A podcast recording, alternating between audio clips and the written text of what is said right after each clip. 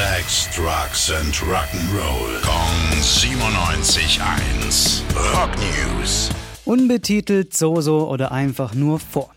Das sind nur ein paar Spitznamen eines der größten Rockalben aller Zeiten.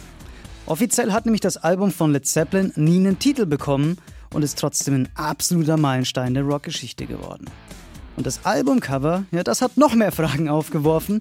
Das zeigt nämlich nur ein koloriertes Foto von einem Mann mit Haselnusszweigen auf dem Rücken. Niemand wusste bisher so richtig, wer das war und warum der da war, bis sich jetzt ein Geschichtswissenschaftler die Mühe gemacht hat, rauszukriegen, wer das war. Die Antwort? Es handelt sich dabei höchstwahrscheinlich um den Dachdecker Lot Long oder auch Longyear. Der hat von 1823 bis 1893 im Örtchen Meere gelebt. Und wenn man das Album aufklappt, dann sieht man nur noch die Wand eines Abbruchhauses. Daneben im Hintergrund ein Hochhaus. Und das soll dann den Verlust, der mit Fortschritt einhergeht, darstellen. Also ziemlich komplizierte Geschichte für so ein riesiges Rockalbum. Rock News. Sex, Drugs and Rock'n'Roll. Kong 97.1. Frankens Classic Rocksender.